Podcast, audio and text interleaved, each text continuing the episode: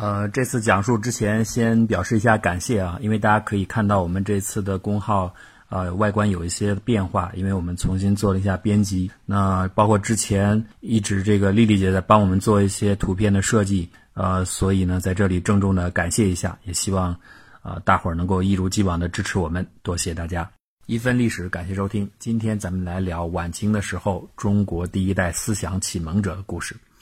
先从梁启超先生讲过的一个故事说起。光绪二年，清政府开始向国外派驻使节，特别是对首任驻英大使的委派，更是不敢怠慢，选择了一位朝廷的二品大员担任。用现在的话来说，这个职位必须是一个正部级的大使，因为英国当时毫无疑问是世界头号强国。清朝的朝廷要求大使在赴任的途中把。沿途的风土人情和所经各国的内政外交全都记录下来，便于朝廷了解和掌握外部世界的第一手资料。于是呢，这个大使就认真地把乘船赴英五十多天的见闻和自己的感想全都写成日记，并按照要求寄回国内，交给同文馆刻板刊印。可是没想到，这个书刚要发表，立刻成了帝国主义的大毒草，崇洋媚外的砒霜。整个朝廷上下所有那些正义感充满到玻璃心的官员，全部群起而攻之。最后呢，慈禧老佛爷不得不亲自出面，宣布这是一本坏透的日记，应当完全销毁，甚至连刻好的书版也一并销毁。这个大使呢，很快就离职回到国内，从此赋闲在家，直到郁郁而终。此后呢，也没有像惯例。能够立传加封谥号，而且呢，他在死后数十年，还有人要求开棺录其尸见其骨。这位惹人痛恨的首任驻英法大使，就是近代中国思想启蒙的重要人物郭松涛。而这部非常值得一看的日记，就是《史西继承》。郭松涛是湖南人，一八一八年出生，是曾国藩和左宗棠的同乡，也是好友。他的家庭是湖南湘阴县城一个富甲一方的家族，主要靠做生意还有放贷经营资产。这样的一个成长环境，就让郭松涛和封建时代那些普遍而典型的耕读传家久、诗书继世长的那些大地主家族的士林子弟有着天然的不同，就是他对于商业、对于整个社会真实的运行规律，有着完全不同的视角和更深刻的洞察力。正是基于这一点，所以他和曾左这样的同乡虽是好友，却完全不同。曾国藩曾经说他分方悱恻，跟屈原一样，不走那些修齐治平的儒家正道。左宗棠更是后来直接参合了郭松涛一本，让他丢了代理广东巡抚的官职。所以后来有些人把这个郭松涛简单的归结为洋务运动那一派的官员，其实是完全错误的。因为从刚才讲的例子就能看出来，洋务运动它的实施纲领是师夷长技以制夷。而洋务运动的中心思想是中学为体，西学为用，就是说，洋务派只把西方的强大归结为人家的技术层面的成功，只要学习这些技巧就够了，就能富国强兵。中国的整体理念仍然是最优秀的，仍然是更先进的。而郭松涛完全不一样，他直接提出西方的整个制度、整个社会文明都要优于中国的传统体系，西方才是世界的中心。西方国家远不是中国历史上那些落后的游牧民族可比。郭松涛就差说出中国才是夷狄这样的评价了。郭松涛认为，要想真正改变国家，就得改变传统，这几乎已经和变法思想差不多了。要知道，郭松涛大书特书这些想法的时候，康有为那些人还没有这样的认识呢。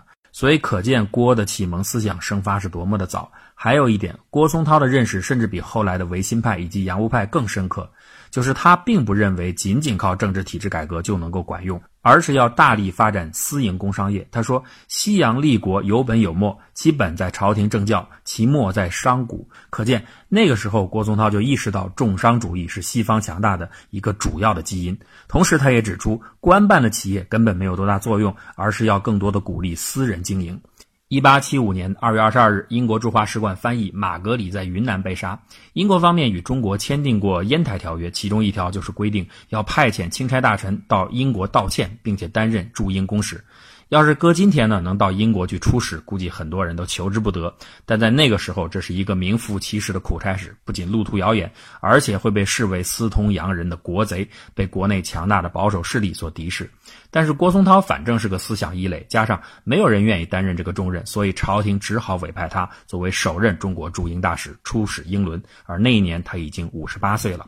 一八七六年十二月二日，郭松涛一行在上海虹口冒着风雨登船起航，直到一八七七年一月二十一日到达伦敦，一共五十一天。郭松涛本来就有记日记的习惯，那么由于朝廷有要求他要记录下见闻，所以他一路上就把所有的观感、随员的谈话、议论记录全部记录在册。到了伦敦后，他把这个五十一天两万多字的日记稍加整理润色，定名为《史西继承》，抄寄给总理衙门，即以传世考求洋务者。这个日记呢，即使在今天看来，也算得上是详实、准确、客观。里边记录了土耳其设立议会、推进宪政改革，描写了挖掘苏伊士运河那个巨大的机器，赞叹了英国港口千百货船进出有序的场面，条理之繁密乃至于此，赞美了英国伦敦街市灯如明星万点、车马滔滔的繁华壮丽。更重要的是，这些游记中提出了一些颠覆性的思想观点，比如他说，西方国家也是文明古国，人家也有两千多年的历史，文明程度比我们还高，人家国力强盛，而只是为了商业利益来到中国。那既然如此，我们就应该跟他们和平的合作。而那些个不顾实际、不懂西方、只一味强调死硬到底、主张宁可父亡国家不可言和者，就跟南明那些空谈乱议的腐朽儒生一样，只是危害国家。西方国家的人诚实守信又有礼貌，比我们认为我。我们最理想的春秋时代可能还要更加文明。郭松涛所说过的最具颠覆性的一句评价，大概是“违约东方一隅为中国，余皆夷狄也，无所弗感之意”。意思就是，明明你只是地图上的一个东方的角落，非要说自己是中央，别人都是夷狄，这实在难以理解。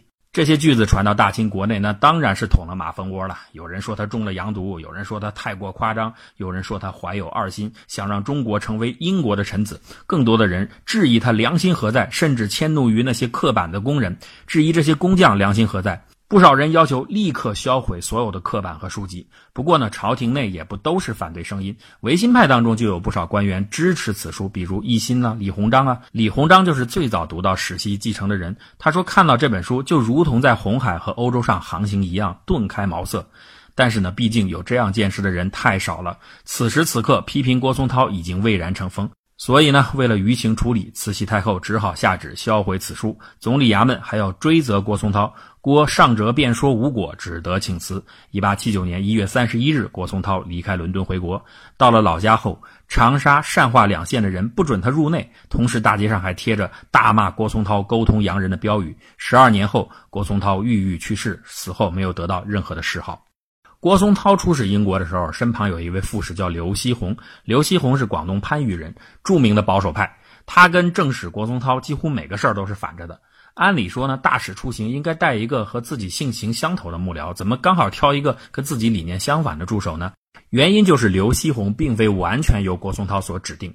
保守派为了暗中平衡郭这种思想活跃的人，所以就希望有一个思想保守的人作为副使，这就是刘锡鸿。事实证明，这个安排完全是昏招，两位大使不和，最后闹到了不可开交的地步。其实最早的时候，郭松涛和刘锡鸿他就认识，而且关系还不错。刘锡鸿受到郭松涛的提拔，还做过他的幕僚。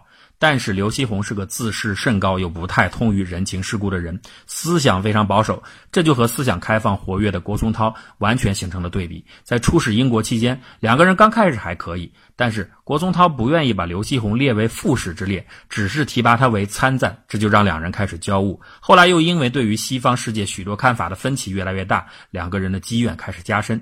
直到郭松涛的史系继承遭到国内一致批判后，两个人的矛盾公开化。刘锡鸿一看机会来了，就参奏郭松涛三大罪：什么不该披外国人的衣服啊，不该听音乐会啊，不该见外国的君主就起立等等，基本上都是很扯淡的事情。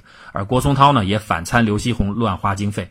刘锡鸿公然在使馆中就说：“此京师所同指为汉奸之人，我必不能容。”你看，两个人已经势同水火了。后来呢，他们同时被调回国内，又于同年去世。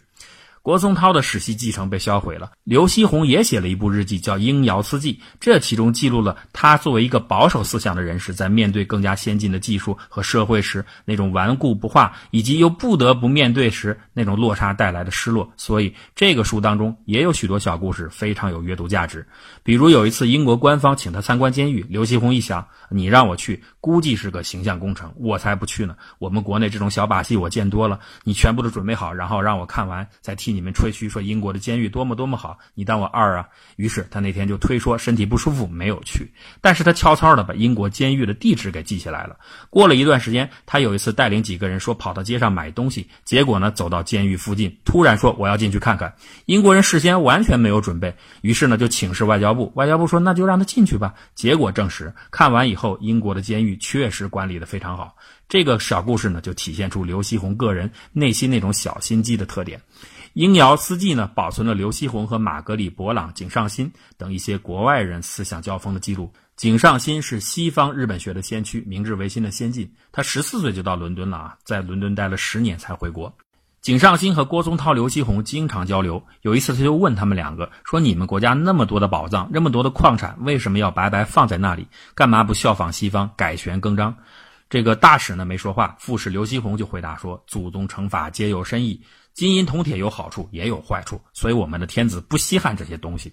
我们呢只想回归我们的旧法的本意，就可以重新复兴我们的国力。不然呢就会像你们日本一样，惊扰之甚，祸乱四生。我中朝政概不以贵国为戒乎？”然而呢，事实上我们都知道，日本它变法图强，非但没有国内变乱，反而一跃成为东亚霸主。所以这番话纯粹胡说八道，就非常像今天很多人评论时的那种随意的口气。从这个对话当中，我们可以看出刘锡鸿本人有一个妄语的毛病，就是爱无中生有。比如刘锡鸿说英国人做什么都跟中国人是反着的，英国的政权是人民授权给君主。在家里呢，是女士优先于男士；生孩子是重女轻男；请客吃饭时，主人的地位比客人重要。文字是前后颠倒的，比如中文说“父亲的花园”，哎，到了英文里就成了“花园的父亲”，呃，就是 “the garden of father”。当然，我们都知道这个不是说花园的父亲啊，这样解释是不对的啊。但是刘锡鸿是这么说的。那就餐时呢，西方人是先吃饭后喝酒，读书是从最后一页往前读。为什么呢？他解释说，因为英国是一个地轴以下的国家，所以啥都是颠倒着的。那我估计这个大不列颠是不是 就是有这种想法的人给翻译的？是什么都是颠的？这里边就充满了意象和瞎话。如果说花园的父亲呢，还可以理解为刘锡鸿对语言不懂所造成的一种误解的话，那么他说英国人读书从最后一页往前读呢，完全是胡扯。至于什么地下之国的解释，更是说明他充满了无知和偏见。马格丽和刘锡鸿关于商业有一段交谈。马格丽问他：“你们清朝为什么要对经商的人收厘金呢？这个厘金就是在码头啊、口岸设立关卡，对于往来货物收取百分之一的商业税，各地分别征收。那你们的厘金对有的人征，有的人又不征，有的人交的多，有的人交的少，这样是不是不公平啊？”刘就回答：“啊，这些是那些奸商的个人行为。”那马格丽又问：“英国为什么没有这样的奸商呢？”刘就说：“因为你们地方小啊，你们干啥事儿都没隐私，说点啥事儿都有一万双眼睛同时盯着，那当然就没有弊端了。”玛格丽接着就问：“你们为什么要收税啊？商品流通难道对老百姓不好吗？”刘就回答说：“不好，你们这些东西啊，不是生活必须的。这些东西要是老百姓从没见过，他压根儿就不会想要。我们国家从来都是教育人民以勤俭节约为荣，以奢侈浪费为耻，所以你们的东西我们不稀罕。”刘锡鸿和博朗谈过火车。博朗是一个从小在德国念书的英国人，后来长大到中国，他是能说汉语的。刘锡鸿就告诉博朗，中国没有坐火车的人，所以你要搞铁路一定亏本。博朗说，铁路不是运人的，主要是运货的。中国地大物博，这么多货物，那你搞火车就很容易赚钱。所以，如果修建铁路的话，完全可以富国强兵，而且呢，还可以通过调度来节省兵力。哎，刘突然想到了一个非常天才的反驳的好点子，说：“你要说火车这么好，如果敌人来了夺走了火车怎么办？我们不是为人做嫁衣吗？”博朗说：“火车抢走了，铁路不在你的地界吗？你把铁路一破坏，那有火车有啥用啊？”刘锡鸿接着说：“修一段铁路要六七千万两银子，哪有那么多钱？”博朗说：“向外国借呀，人家都不怕借给你，你怕什么？”刘锡鸿实在没词儿了，只好说：“你说的呀，不是治理国家的正确道路，不能这样做。你们外国人脚上一有病就会切断脚筋，然后用别的东西接上，这样的思路治理国家怎么行？你看这个刘副使的老毛病又犯了。他要不是真觉得外国人挑个鸡眼也得把脚筋先给弄断，那就是故意胡说八道。”其实呢，我想刘锡鸿未必就是一个狂悖的性格，他的这种混话归根到底还是源自内心深处的自卑和表面上又要坚守的自傲。这种混乱的价值观导致了混乱的话语。他一方面说中国的祖宗之法多么好，管理体系多么优秀，甚至对波斯王还说过，西方的这种强大说不定就是因为跟我们中国人打交道多了，学习了我们的孔孟之道。另一方面呢，他又贬低自己的民众，说中国不能用机器，机器多了会让很多人失去工作；不能搞音乐会，这样会让许多人骄奢淫逸；甚至中国人不能搞股份制公司，因为在中国，你把这么多的钱交给一个不认识的人，那个人一定卷包跑了。其实呢，这种价值混乱在外国人的眼中看得最清楚。日本大使井上新有一次在宴会上就问刘锡鸿：“中国还有没有像林则徐这样的能人？”刘锡鸿自豪地回答：“当然有了，我们的曾国藩、左宗棠不就是这样的人才吗？”